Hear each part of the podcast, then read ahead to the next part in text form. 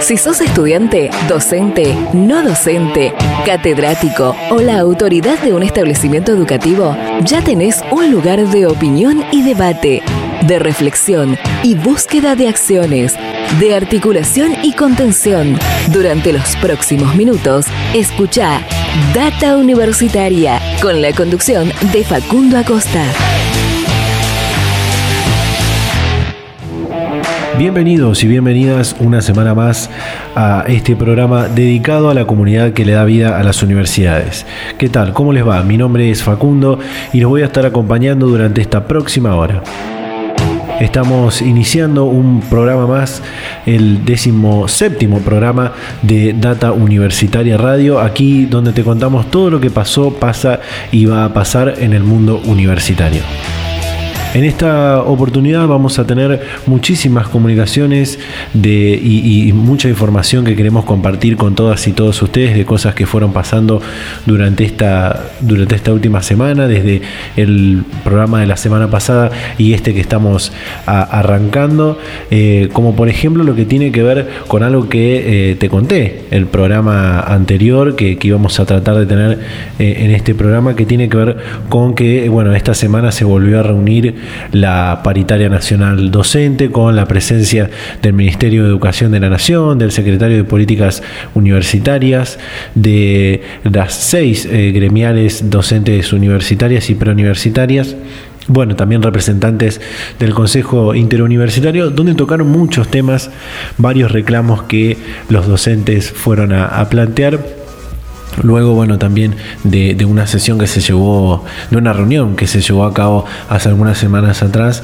Así que bueno, para este programa vamos a tratar de tener la comunicación de, con el secretario general de, FEDUN, con Daniel Ricci, para que, bueno, para que nos cuente los detalles de lo que fue esta reunión. También, bueno, tenemos pensado tener eh, alguna otra comunicación con algunas de las otras agremiaciones. Así que bueno, eso, eso, es, un, eso es por un lado lo que vamos a, a tratar de hablar en este programa. Otra cosa que pasó desde el programa anterior hasta este que estamos arrancando tiene que ver con el plenario de rectores y rectoras del CIN, el 84 para ser más específico, plenario que se hace todos los años. Eh, y bueno, donde eh, el, el, CIN y todos los rectores y rectoras de universidades nacionales emitieron varias resoluciones. Una de ellas tiene que ver con el presupuesto nacional para, para estas instituciones de educación superior, presupuesto para el funcionamiento del año 2021, que bueno, es una, una solicitud que se envía al Poder Ejecutivo Nacional, que deberá aprobarlo y enviarlo dentro del presupuesto nacional del del, Poder Ejecutivo para, para, el 2021, presupuesto que se envía al Congreso de la Nación y es allí donde en el ámbito de la legislatura se eh, aprueba ese, ese presupuesto. Entonces, bueno, los rectores y rectoras del CIN enviaron este, este presupuesto para el funcionamiento 2021 y bueno, vamos a estar hablando de esto en un rato nada más, eh, porque va a estar charlando con nosotros el rector de la Universidad Nacional de Mar del Plata,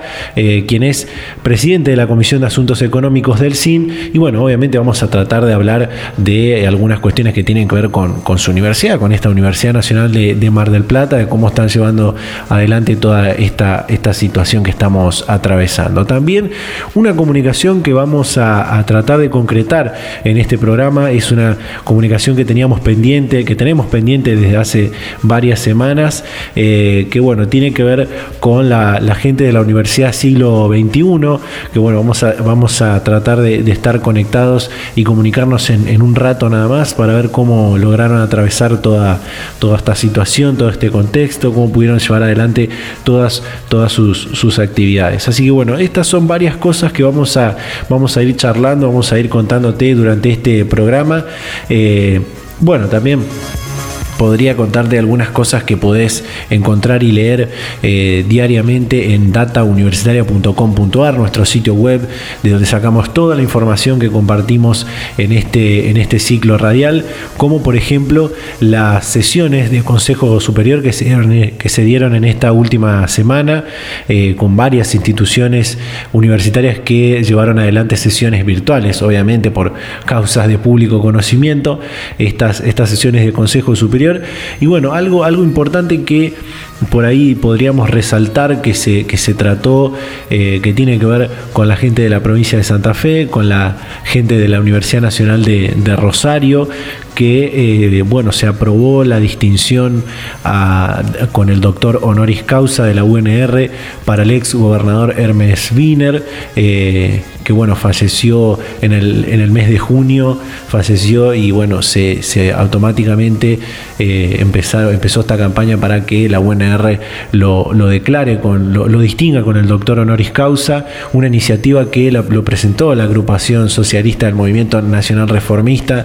Eh, de, la Universidad Nacional de Rosario. Bueno, en una sesión virtual de esta, de esta última semana, en una sesión del Consejo Superior eh, de forma virtual, se, se aprobó finalmente esta, esta distinción. Así que bueno, es eh, si bien hay, otros antecedentes de eh, distinciones con el doctor honoris causa post-mortem, esta es la primera distinción de este, de este tipo que se da en el ámbito de la, de la Universidad Nacional de Rosario. Bueno, y cuestiones así que tienen que ver con los consejos superiores y los órganos de cogobierno también son cosas que tratamos de, informarte en datauniversitaria.com.ar, así que bueno, los invitamos a todos y a todas que eh, ingresen a nuestro sitio web y eh, consulten toda, toda esta información. También obviamente los invitamos a que nos sigan en nuestras redes sociales, en Facebook, en Instagram como arroba data universitaria, en Twitter, arroba DT Universitaria. También, bueno, nos pueden encontrar en YouTube, en Spotify, en muchísimas, muchísimas plataformas y redes sociales. Así que, bueno, gente, estamos arrancando este decimoséptimo programa de Data Universitaria Radio con muchísima información, con muchísimas cosas que queremos contarles. Y bueno, vamos a ir arrancando de esta manera. Data Universitaria. Información, comentarios, entrevistas, investigaciones, todo lo que te interesa saber del mundo universitario las 24 horas del día y en el momento que quieras. Visítanos en datauniversitaria.com.ar.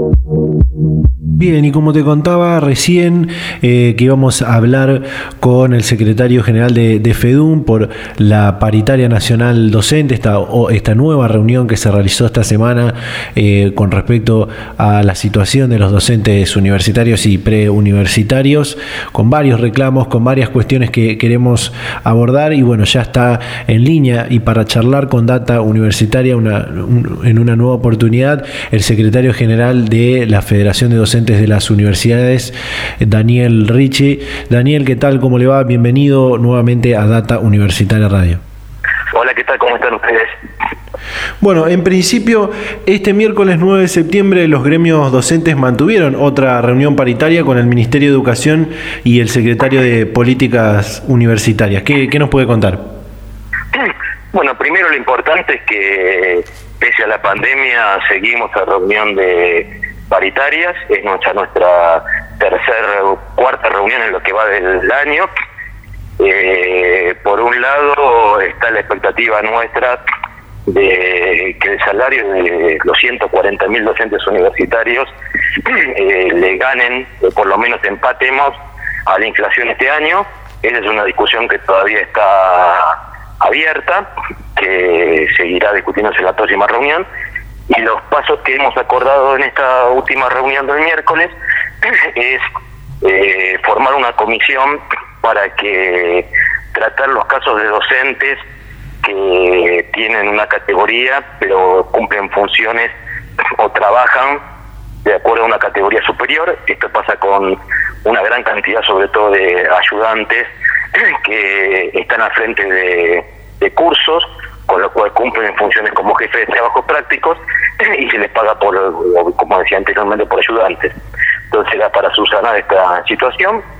Se formó también una comisión para evaluar el nomenclador de los docentes de los niveles preuniversitarios y se empieza a implementar también para el sistema universitario la compra de computadoras a tasa subsidiada por el Ministerio de Educación y el Banco Nación que era un reclamo que veníamos haciendo hace tiempo los, los gremios. Sí, en este sentido de, el reclamo por la compra de, de, computadoras es algo que desde, desde FEDUN se venía manifestando hace, hace mucho tiempo y hoy muy necesario con esto de la virtualidad, ¿no?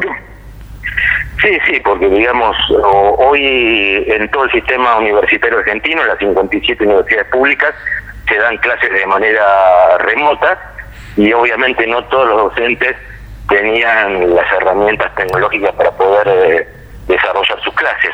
Así que obviamente es muy importante los docentes que o no tengan computadora o que comparten su computadora con la familia. Tengamos en cuenta que hay docentes que tienen hijos, que los hijos tienen que tomar sus clases, entonces con una computadora en el hogar no alcanza. O docentes que tienen computadoras viejas que, que, bueno, que sabemos que no son mucho más dificultosas en la conectividad. Así que me parece que esto viene a subsanar uno de los problemas más serios que tenemos hoy en la en la clase remota. En este, en este orden de lo, de lo que estamos hablando, en las últimas semanas varias instituciones universitarias publicaron resultados de las opiniones de su personal docente acerca de la, de la virtualidad. De parte de la FEDUM, los docentes agremiados aquí, ¿cómo evalúan el desempeño de la virtualidad y qué experiencia tuvieron con lo que son las clases remotas, la virtualidad, estas nuevas tecnologías que, que se están aplicando? Que nada, nuestra posición es que la virtualidad no puede reemplazar a lo que es la presencialidad, no puede reemplazar a lo que es la interacción que se da en el aula entre el docente y alumno y entre los alumnos. Lo que estamos haciendo ahora es una situación de emergencia por el producto de la pandemia y del ambiente social, que, bueno, la verdad que con el tiempo se fue mejorando, al principio la verdad que fue muy difícil, porque nadie estaba preparado. Yo siempre digo, desde el presidente de la nación hasta el último de los argentinos, no estábamos preparados para esta pandemia y de a poco se fue organizando el sistema universitario para que las clases se dieran de, de forma más adecuada. Igual entendemos que todavía hay un tema que no se puede subsanar, que es obviamente los estudiantes, que en general son los de menores recursos, que o no tienen conectividad o tienen una muy mala conectividad o no tienen las herramientas tecnológicas en su casa. El problema de la conectividad en el país es un problema muy serio. Nosotros hicimos un estudio de la FEDUM y vemos que, por ejemplo, en las provincias del norte y también cuando nos alejamos de las grandes ciudades, la conectividad o no existe o es muy mala. Entonces se le dificulta a los alumnos conectarse para recibir su clase. Claro.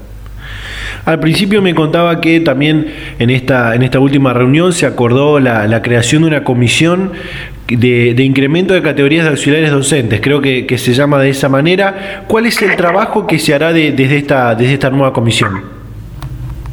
Bueno, como decía al principio de la nota, hay muchos ayudantes de primera que, como dice su categoría, deberían ayudar al que es el jefe de trabajo práctico, que, se está, está a cargo de las clases, pero lo que ha pasado es que con los incrementos de, de, alumnos que ha, que ha habido en las universidades, se han ido creando muchos cargos de ayudantes de primera que están a cargo de comisiones, o sea, cobran su salario como ayudante de primera, pero ejercen su función al frente de alumnos como si fuera jefe de trabajo práctico. O sea, cobran por un, eh, un salario por una categoría inferior a la que realmente desempeñan.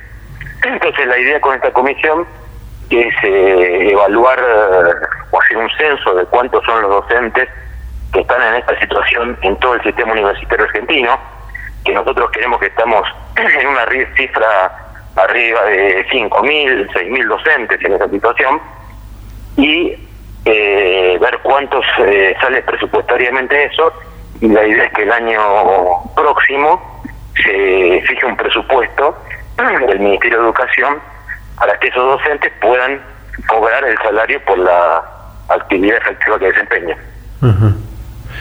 Bueno, Daniel, por último, ¿cuándo será la próxima reunión y qué otros aspectos manifestarán allí para, para resolver? Bueno, la próxima reunión va a ser el 23 de septiembre. Ahí, como dije al principio, está pendiente la negociación, la continuidad de la negociación salarial.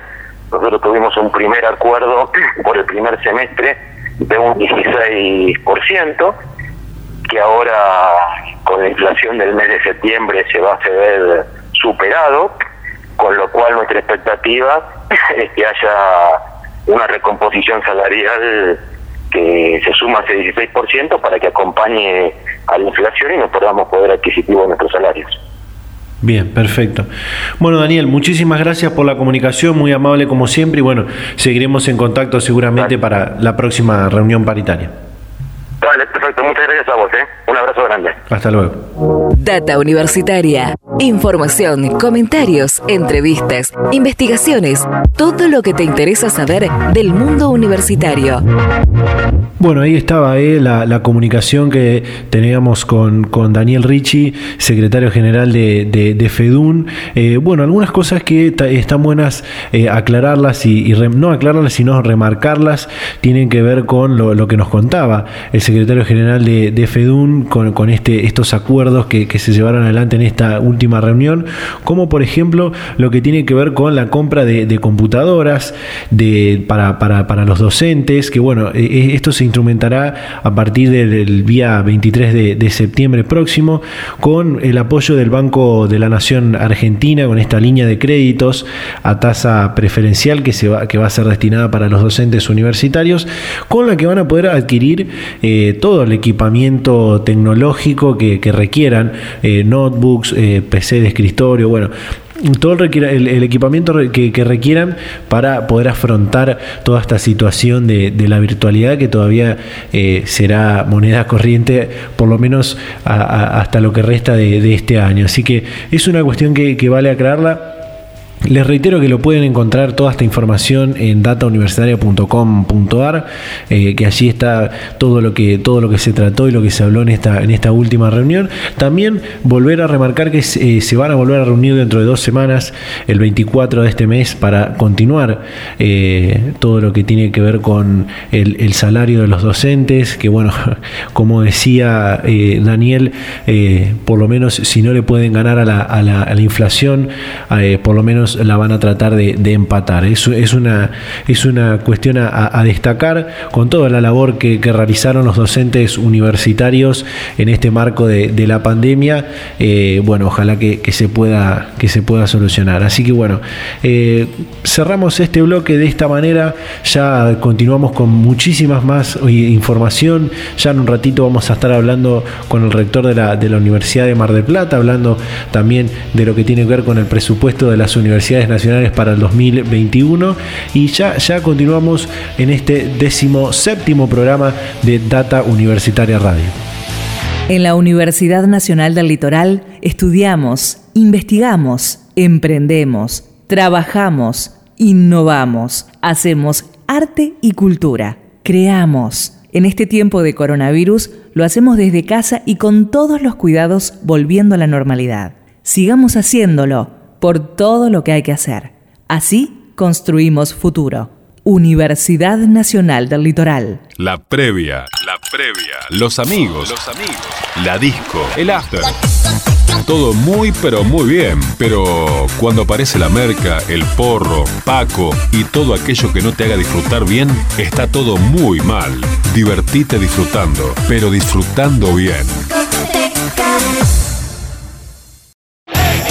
Seguimos, seguimos en Data Universitaria Radio, seguimos en este decimoséptimo programa y bueno, para darle continuidad vamos a, vamos a estar comunicándonos con el rector de la, de la Universidad Nacional de, Mar del Plata, eh, con muchas cosas que queremos eh, charlar. Seguimos eh, teniendo muchísimas notas con rectores de, de, universidades y de universidades nacionales que, bueno, si las quieren revivir siempre pueden entrar en www.datauniversitaria.com.ar en el apartado entrevistas van a encontrar todas las entrevistas que hicimos hasta el momento eh, con, rectores de universidades y de universidades nacionales, eh, que están todas muy, muy interesantes eh, y como fueron, siempre todas fueron en diferentes momentos de esta, de esta pandemia, verán cómo las opiniones fueron, fueron cambiando. Así que bueno, para no hacerlo esperar más, está en línea con Data Universitaria el rector de la Universidad Nacional de Mar del Plata, Alfredo Laceretti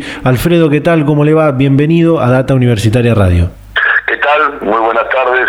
Un saludo para toda vuestra comunidad.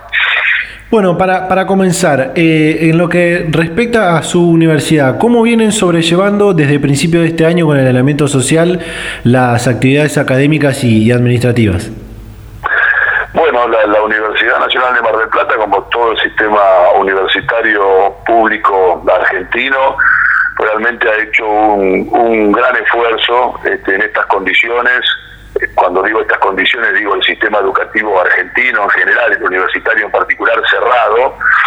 ha hecho un gran esfuerzo por mantener las aulas abiertas, así que este, se han casi virtualizado la totalidad de las asignaturas, se han dado en el primer cuatrimestre y se han evaluado una enorme cantidad de asignaturas, por supuesto que hay algunas que por cuyo contenido eminentemente práctico eh, han sido pospuestas, pero me parece que el esfuerzo realizado por docentes, no docentes y estudiantes de, adaptarse a esta modalidad virtual sin planificación, sino un poco de, buenas a primeras, este, creo que ha sido muy exitoso y es un capital importante que, que nos va a quedar como universidad para, para el futuro, para cuando podamos volver a recuperar nuestra, nuestra tradicional presencialidad, seguramente va a tener algún porcentaje mayor de virtualidad del que tenía antes, fruto de esta experiencia que yo juzgo exitosa.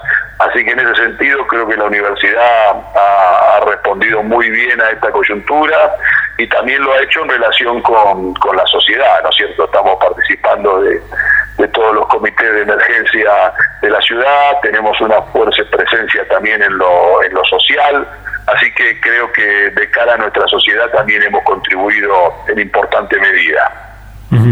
Cuando, cuando me habla de que la, la, gran mayoría de las asignaturas se pudieron evaluar, imagino que lo hicieron con, con exámenes virtuales también, ¿no?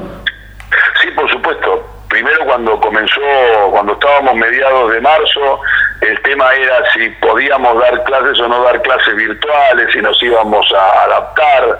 Este, no sé si se acuerdan ustedes, por esa época la UBA dijo que iba a iniciar el ciclo lectivo el primero de junio, entonces eso sembró alguna duda, algunos decían, bueno, esperemos, bueno, nosotros la verdad que por suerte no, la inmensa mayoría de las cátedras se fue convenciendo de que había que avanzar a, dar clases de mediados por tecnología, clases virtuales, y la verdad que, que toda cátedra a cátedra se fueron sumando, lo fueron haciendo y después sobre ya a fines de mayo empezó a aparecer el tema de, bueno, ¿cómo evaluamos esto? Cuando era claro que no iba a poder ser este, de manera presencial el, la, evaluación del proceso de enseñanza-aprendizaje y bueno, y también a partir de ahí la, todas las asignaturas empezaron a buscar la manera de, realizar las evaluaciones, así que nosotros podemos decir que en un porcentaje entre el 85 y 90% de las cátedras han, finalizado el, el primer cuatrimestre y se ha quedado algo pendiente en lo que se refiere a la parte que es inminentemente práctica y que no,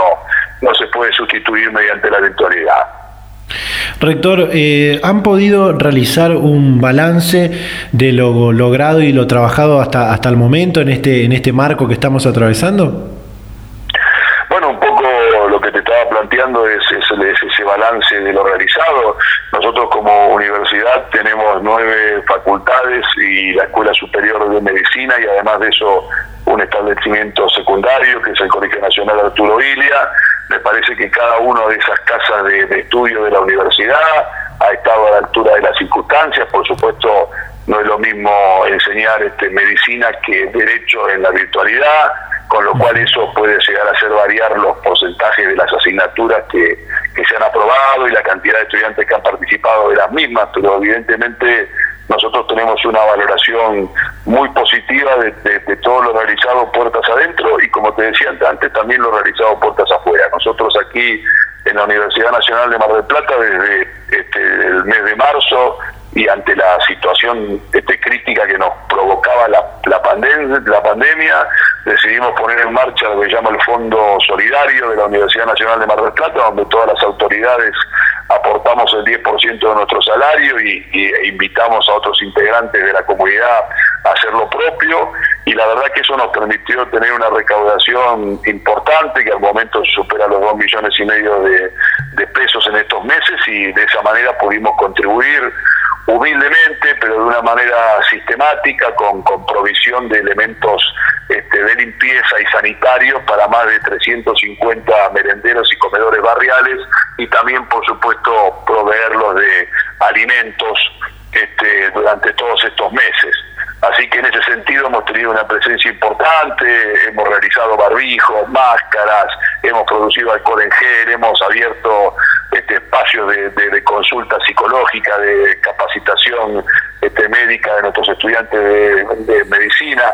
En suma, eh, se han realizado múltiples actividades, este, con lo cual estamos, este, creo que orgullosos de haber podido contribuir en, la medida de nuestras posibilidades a, dar una mano para paliar la, situación que la pandemia genera y, lo seguimos haciendo. En este momento, y con esto te termino, está funcionando el centro de, telemedicina en la Facultad de Medicina, con el cual nos ha asignado la municipalidad la tarea de seguir los casos de los contagios constantemente con llamadas telefónicas, que lo estamos haciendo con, estudiantes voluntarios.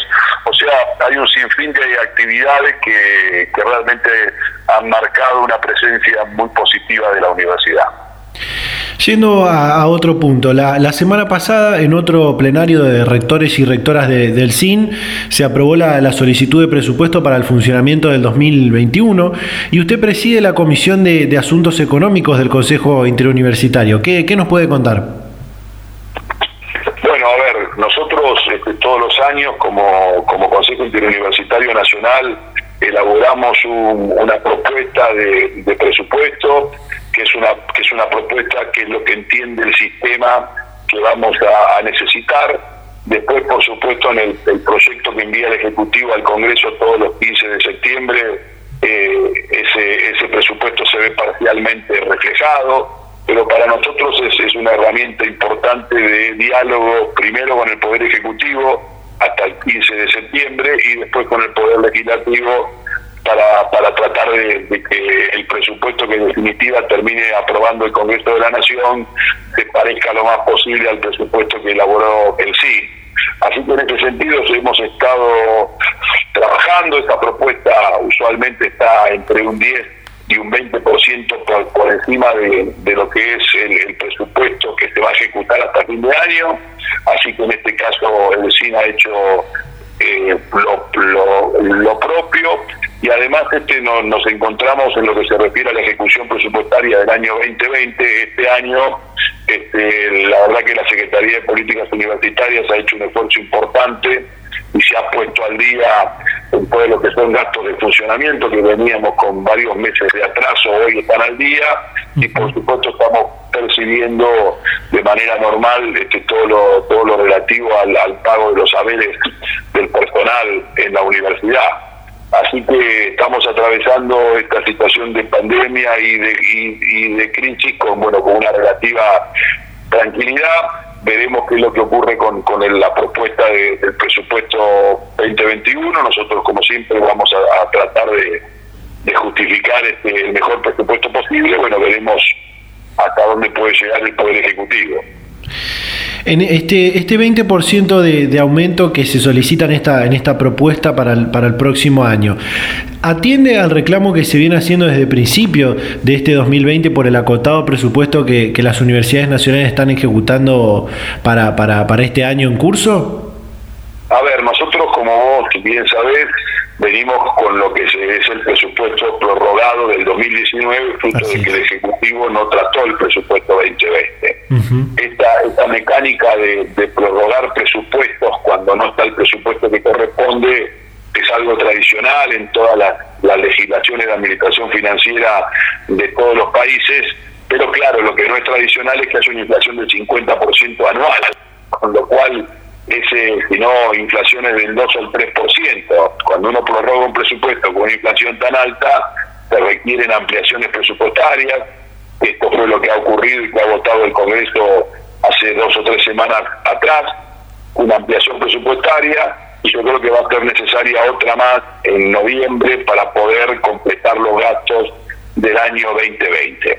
Y la propuesta de cara al 2021 sí prevé una importante recomposición en lo que nosotros denominamos otros gastos, que es el conjunto de gastos que no son gastos salariales, este, que eso sí estaban con mucho retraso en relación a que, mantenían el mismo importe que fines del año 2019, este, y si bien, como te dije antes, el pago se ha puesto al día, se ha puesto al día con un monto que está un poco desfasado respecto a la inflación. En el presupuesto nuevo que ha aprobado el TIN, por supuesto que los gastos de funcionamiento tienen una recomposición cercana al 100%, que es lo que ha ocurrido con, con el proceso inflacionario y una mejora en ese sentido. Eh, teniendo en cuenta el, contexto que, estamos atravesando siempre, siempre por, por delante, usted hace un, hace un rato me contaba toda la, asistencia que la Universidad de Mar del Plata está, está realizando. Eh, y en ese sentido me gustaría preguntarle, las universidades nacionales gastaron, que es una, es una opinión que me gustaría que me dé, teniendo en cuenta que usted preside la, Comisión de Asuntos Económicos, ¿las universidades nacionales gastaron menos de su presupuesto este año o fue mayor el gasto debido a la, a la asistencia? Asistencia eh, con, becas a los, a los claustros y el acompañamiento a los gobiernos locales y a la, y a la sociedad por, por la pandemia. ¿Cómo fue? A ver, yo creo que, que una cosa eh, ha compensado la otra. Si bien ha habido algunos gastos menores de, de, funcionamiento relativos al uso de las instalaciones o a lo que se refiere a los presupuestos de, de gastos de viaje, viáticos y algunos otros presupuestos que no se han visto, no se han visto utilizados.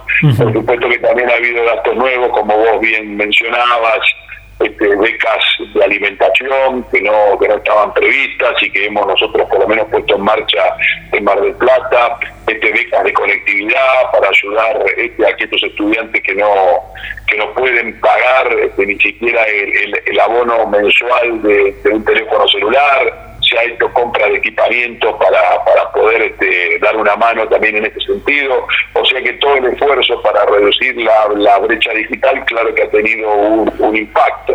Yo, por supuesto, eh, presido, como vos bien decías, la Comisión de Asuntos Económicos del CIN, pero no llevo la auditoría de las 57 universidades nacionales. Te puedo hablar un poco en función de lo que ocurre en la mina, que no, sé, no creo que sea muy distinto de lo que pasa en las otras 56. Yo creo que en ese aspecto se ha compensado una, una cosa con otra. Este, no obstante eso, bueno, también hubo que reforzar todo lo que lo relativo a la, a la infraestructura de, redes, este, hubo que, pagar servicios de, de plataformas virtuales, este, tanto como Zoom, como Webex, eh, que son cuentas que tienen un costo anual importante pero que son seguras y permiten el normal este, desarrollo de, las clases a través de las mismas y entonces bueno eso ha tenido un impacto también en el presupuesto así que yo creo que debemos estar un poco abajo. Bueno, por último, y ya retomando con, con, lo que respecta a su, a su universidad, ¿cómo están encarando ya lo que es la segunda mitad del año y el, y el cierre de este seguramente atípico 2020? Bueno, nosotros este, Que las 57 universidades nacionales están distribuidas a lo largo y a lo ancho de todo el territorio nacional y, el territorio nacional tiene diversas situaciones en lo que se refiere a la, a la pandemia. ¿no? En el caso de la Universidad Nacional de Mar del Plata, eh, desgraciadamente desde el mes de agosto y lo que va de septiembre hemos tenido un, constante incremento de casos y de contagios Ayer llegamos a un récord de casi 340 contagios en un día, lo cual ha, motivado que Mar del Plata, que venía estando antes de las vacaciones, de, antes del receso de invierno, en fase 4, tuviese que volver a fase 3. Fase 4 es distanciamiento social, fase 3 es aislamiento social, con lo cual esto ha ha, vuelto a, complicar el, mínimo funcionamiento que estábamos recuperando en, fase 4, con lo cual, tal cual habíamos previsto de alguna manera, este, vamos a ir a un segundo semestre en el cual el, dictado de clase va a ser en su totalidad de, manera virtual. Quizás en diciembre podamos recuperar algún mínimo de, presencialidad si, si la curva de contagios decrece y, ese mínimo será destinado a esa parte práctica de las asignaturas que hablábamos antes para que te pueda cerrar el año. Pero yo estamos nosotros previendo que va, a ser este, una, un cuatrimestre este, en el cual va a ser toda educación este, virtual y, toda la relación o muchas de las actividades que usualmente desarrolla la, la, universidad, como son las muestras educativas, también se van a hacer de manera virtual, la inscripción de los aspirantes de primer año va a ser de manera virtual. Estamos imaginando un segundo cuatrimestre donde si se recupera algo de presencialidad, será en los últimos meses del año y, seguramente en un grado muy, muy menor. Bien, bueno rector, muchísimas gracias por la comunicación, muy amable por, por atendernos y bueno, seguramente seguiremos en contacto para, para futuras comunicaciones. Cómo no, será hasta la próxima, hasta la próxima oportunidad. Gracias a ustedes por el interés. muchísimas gracias nuevamente y hasta luego. Data Universitaria. Información, comentarios, entrevistas, investigaciones, todo lo que te interesa saber del mundo universitario. Las 24 horas del día y en el momento que quieras. Visítanos en datauniversitaria.com.ar. Bueno, ahí está eh, la comunicación que teníamos con el rector de la Universidad Nacional de, Mar del Plata, Alfredo Laceretti. Muy importante lo que hablamos sobre el presupuesto de, las universidades nacionales, eh, esta solicitud que, salió del último plenario de rectores y rectoras para lo que será el presupuesto eh, del funcionamiento del año 2021, que bueno, viene con un 20% de, de aumento y, y bueno, es muy, es muy destacable todo lo, todo lo que hablamos. Eh, que bueno, si, si, quieren saber alguna información más de lo que pasó en este, en este plenario, pueden entrar en datauniversitaria.com.ar y leer todo lo que fue este, este plenario, donde también destacaron la actividad de los trabajadores eh, y trabajadoras del sistema de salud en este combate a la pandemia del, coronavirus. Eh, también otra cosa que destacaron tiene que ver con lo que está pasando en, con la quema de, de, las islas, los incendios en las islas, algo que hablamos en los últimos programas con bueno, un convenio que se firmó con el Ministerio de Medio Ambiente. Bueno, esas son algunas noticias que pueden ir leyendo de, la última semana en datauniversitaria.com.ar. Pero en lo que respecta al presupuesto, es destacable también eh, el apartado que tiene para lo, que es la extensión universitaria, eh, una, cuestión muy fundamental de una de las patas importantes que tiene la actividad universitaria y hoy que, hoy fue una, una actividad muy importante con una responsabilidad muy grande en esto de, acompañar y asistir en eh, la lucha de esta emergencia sanitaria, no solo sanitaria, sino emergencia en general que está teniendo la sociedad con esto del coronavirus. Así que bueno, es muy importante que se apruebe en algún momento este, este presupuesto. El, el gobierno nacional enviará su presupuesto con este de las universidades el 15 de septiembre, lo enviará al Congreso de la Nación y bueno, de ahí seguramente tendrá un largo debate que esperamos que se, apruebe y, las universidades nacionales puedan, puedan tener esta, esta ampliación presupuestaria. Así que bueno, gente, ya continuamos con Data Universitaria Radio. Se viene la nota en un ratito nada más con la gente de la Universidad Siglo XXI y bueno, después ya iremos cerrando este décimo séptimo programa de Data Universitaria Radio. El alcohol en tu cerebro reduce notablemente la capacidad para reaccionar ante un accidente de tránsito. Seguramente vas a pensar que a vos no, que tenés la resistencia necesaria para que lo que tomaste no te afecte. Pero créeme, te equivocas. Respeta tu vida y la de los demás. Y la de los demás. ¿Elegiste tomar? Elegí no manejar.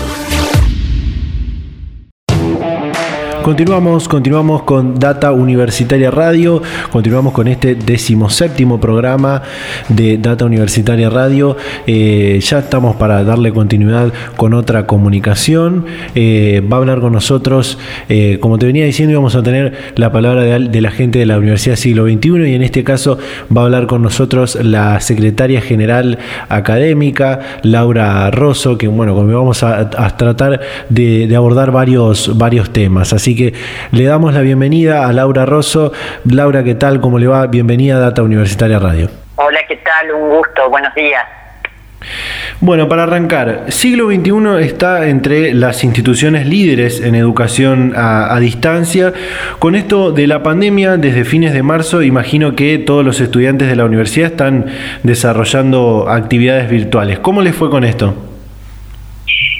Bueno, mira, la verdad que eh, en el caso nuestro, como en el caso de muchas instituciones educativas, hemos tenido que realizar ciertas adaptaciones y modificaciones bueno, que nos trajo esta situación.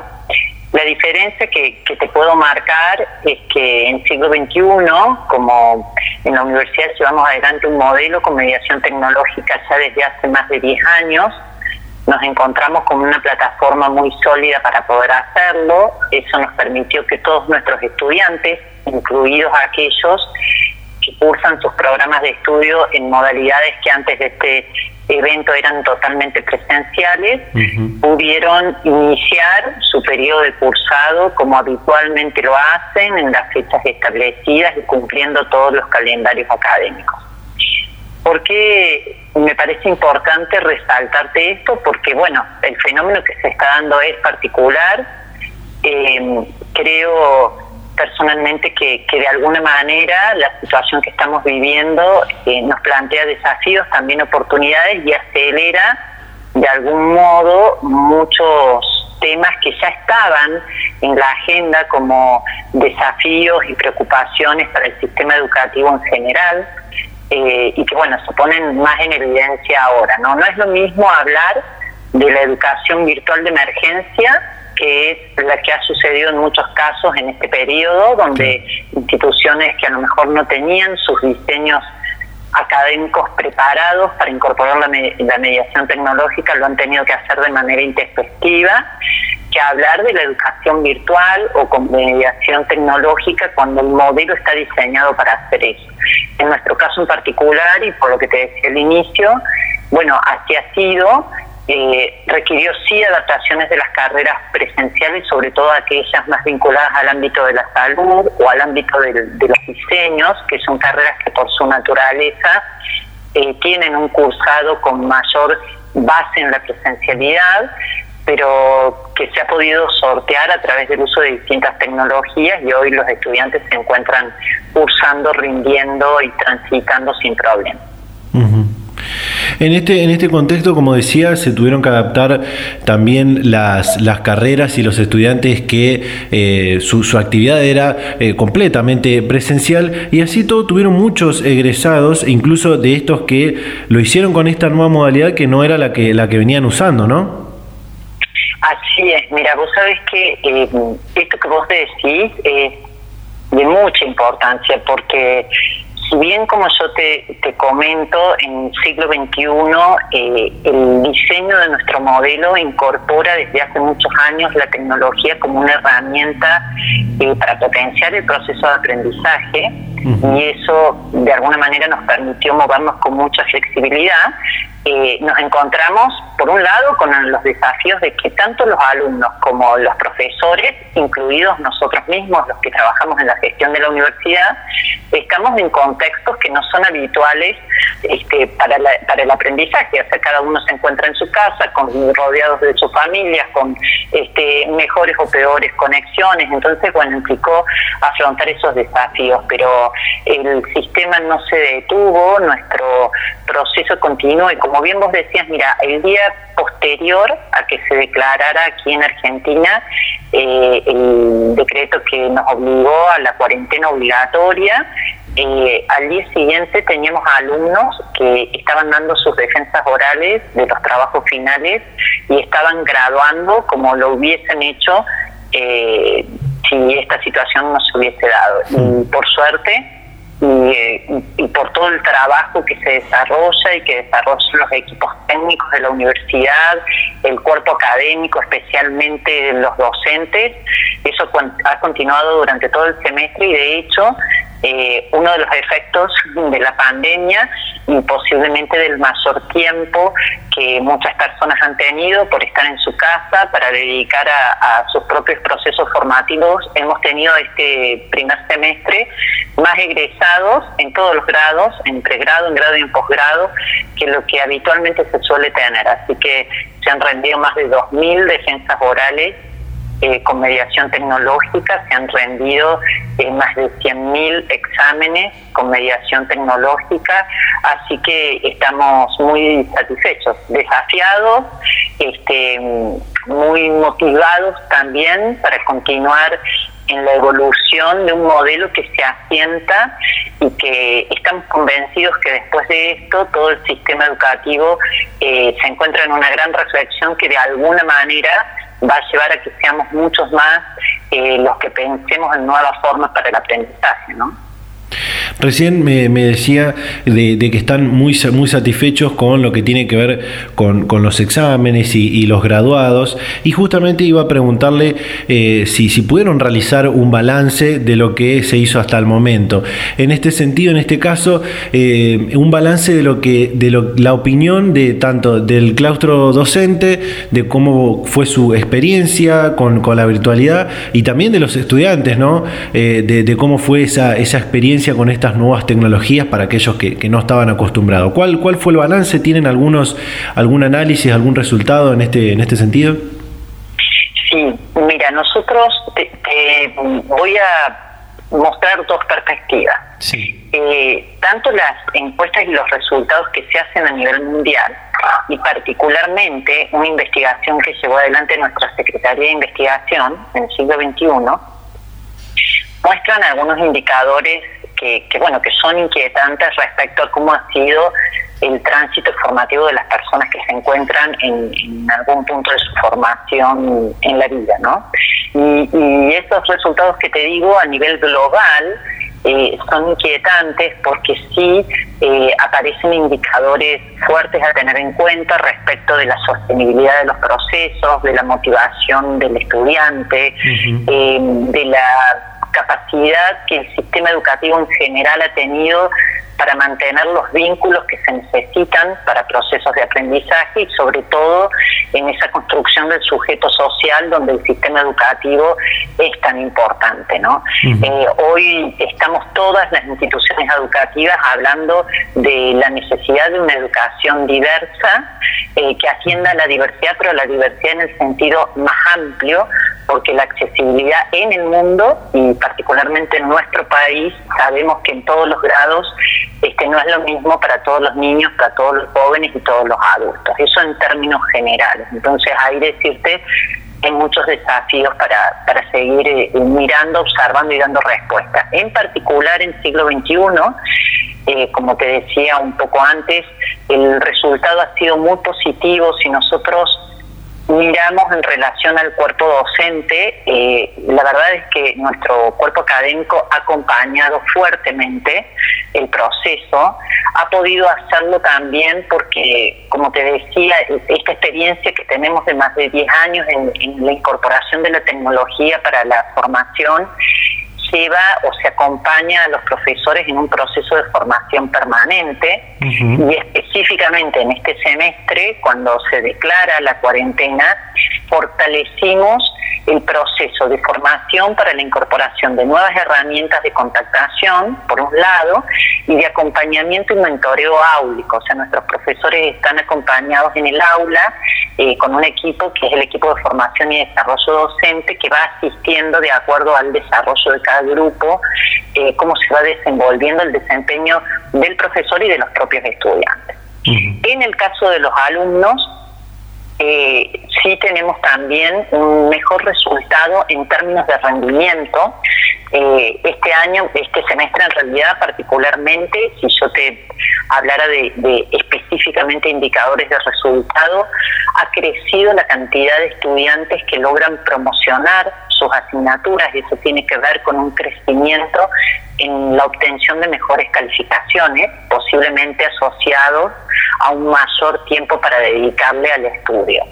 Si eh, observamos como, como oportunidad y como aspecto a tener en cuenta que ha habido una demanda mucho mayor de contactación del alumno, tanto con sus profesores como con la universidad. ¿no? Esta, esta situación de incertidumbre que vivimos todas las personas en esto de no saber mucho cómo, cómo es el mañana, ¿no? Cómo es después de la cuarentena, cómo es la nueva normalidad. Bueno, genera más tensiones y hace que el estudiante tenga mayores demandas, no a lo mejor eh, principalmente asociadas a, a, lo que habitualmente uno observa en un aula, al contenido o a dudas concretas respecto de lo que está estudiando, sino más, más bien a cuestiones que le permitan conocer, bueno, vamos a volver a la presencialidad o no, este, cuestiones que tienen más que ver con lo emocional, mayor apoyo para, para trabajar la reducción del estrés antes de los momentos de exámenes. Eso es un proceso que justamente estamos iniciando ahora porque si observamos que el alumno eh, llega con un mayor nivel de estrés al momento de examinación. Así que en términos generales los resultados muestran todos una tendencia positiva, eh, pero con algunas áreas a atender particularmente. Laura, por último, ¿cómo comenzaron a transitar ya lo que es el segundo cuatrimestre? ¿Cómo, cómo, encararon la, cómo encaran la segunda mitad del año?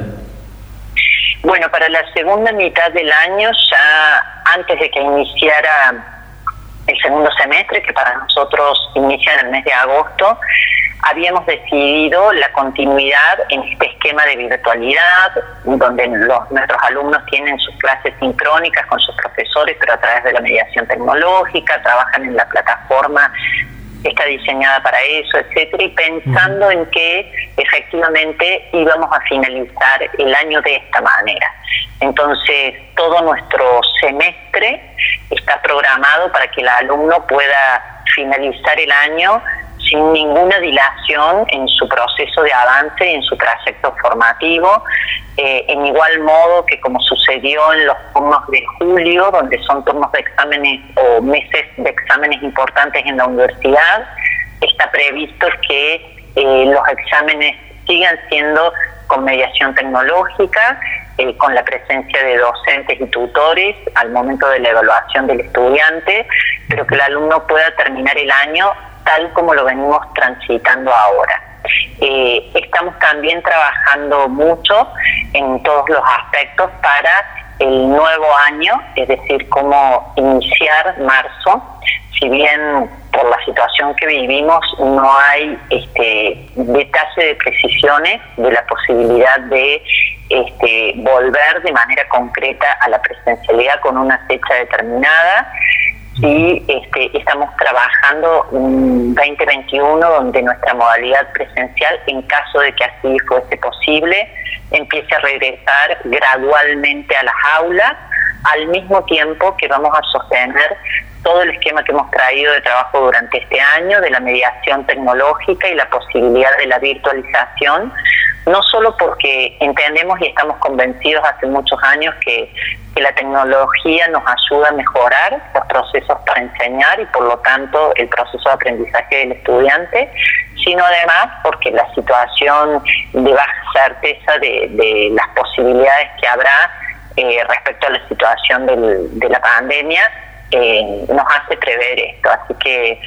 vamos a finalizar el año muy bien, cumplimentando todos los calendarios y a través de la mediación tecnológica y vamos a iniciar un 2021, si se puede, con un regreso paulatino y gradual a la presencialidad eh, y con continuidad de, esta, este formato de educación híbrida que combina lo mejor de la tecnología y también el espacio presencial vincular como propuesta formadora. Laura, muchísimas gracias por su amabilidad para, hacer esta, esta entrevista. Muchísimas gracias eh, por todo lo que hemos, hemos charlado y bueno, seguramente seguiremos en contacto para, para futuras comunicaciones. Bueno, te agradezco mucho a vos el espacio y bueno, para lo que necesiten, es un gusto. Muchas gracias nuevamente y hasta luego. Hasta luego, buenos días. Data Universitaria. Información, comentarios, entrevistas, investigaciones, todo lo que te interesa saber del mundo universitario. Las 24 horas del día y en el momento que quieras. Visítanos en datauniversitaria.com.ar. Y bueno, gente, llegamos al final de este programa, de este Data Universitaria Radio. Eh, varios temas importantes hablamos en este programa, ¿no?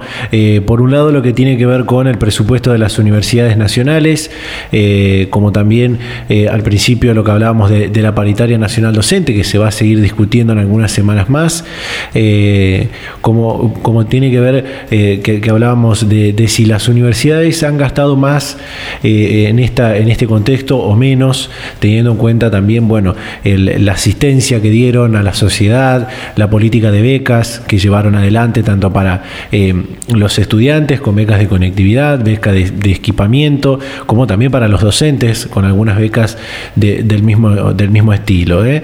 Pero también lo, que, lo último que hablábamos con Laura Rosso, secretaria académica de, la Universidad Siglo XXI, lo que tiene que ver con este, este nuevo paradigma de la educación, esta nueva perspectiva desde la que vamos a ver la educación luego de esta, de esta pandemia que estamos atravesando todavía, que tiene que ver con la, adaptación a la virtualidad, la adaptación a las nuevas tecnologías para esta educación eh, y, hacernos, hacernos algunas preguntas, como por ejemplo si estamos en medio de la educación del futuro, si eh, el futuro de la educación es esta, esta nueva modalidad híbrida o mixta de la que se habla, eh, en la que habrá una parte virtual, una parte remota, una parte a distancia y una parte presencial, una parte física, una parte en el terreno donde nos podamos ver y, estar conectados más, más cercanamente.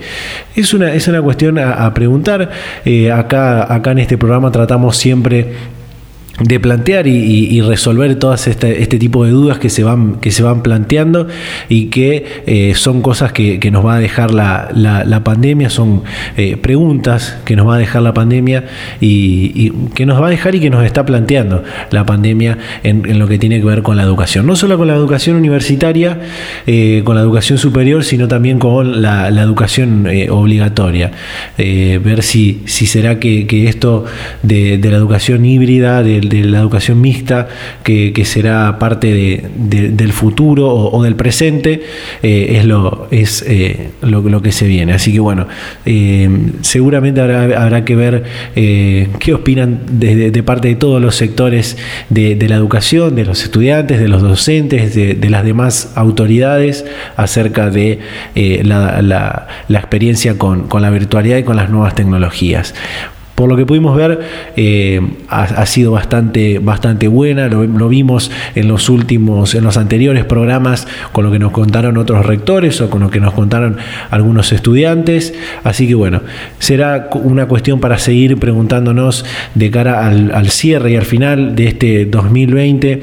Será una cuestión a preguntarnos para en algún momento, como todos esperamos que termine esta cuestión de, la pandemia. Sabemos que no va a terminar eh, mañana. Sabemos sabemos que no va a terminar dentro de 15 días, eh, sabemos que esto va a llevar un tiempo eh, y que en algún momento vamos a tener que de alguna manera convivir con el virus. Capaz que convivir con el virus es adaptar esta, esta cuestión de la educación, llevar adelante una educación híbrida, una educación mixta, donde por un lado estudiemos desde nuestras casas y por el otro lado iremos a los establecimientos educativos con los cuidados y las medidas protocolares eh, de seguridad e higiene. Así que, bueno, Muchísima información la que hemos compartido con todas y todos ustedes en este decimoséptimo programa de Data Universitaria Radio. Como siempre les digo, los invito a que ingresen en www.datauniversitaria.com.ar. De allí sacamos toda la información que compartimos en este ciclo radial. También pueden revivir las entrevistas que hacemos aquí en, el apartado de entrevistas de este sitio web, como les decía hace, hace un rato nada más. También que nos sigan en nuestras redes sociales, en Facebook, data universitaria, en Instagram arroba data universitaria, en Twitter arroba DT universitaria. También nos pueden seguir en YouTube, en Spotify, en muchísimas plataformas y redes sociales en las que tratamos de llevar toda la información de lo que pasa y va a pasar en el mundo universitario. Así que bueno, gente, cerramos y finalizamos de esta manera este programa de Data Universitaria Radio. Nos vamos a reencontrar a esta misma hora y en este mismo dial la próxima semana. Chau, chau.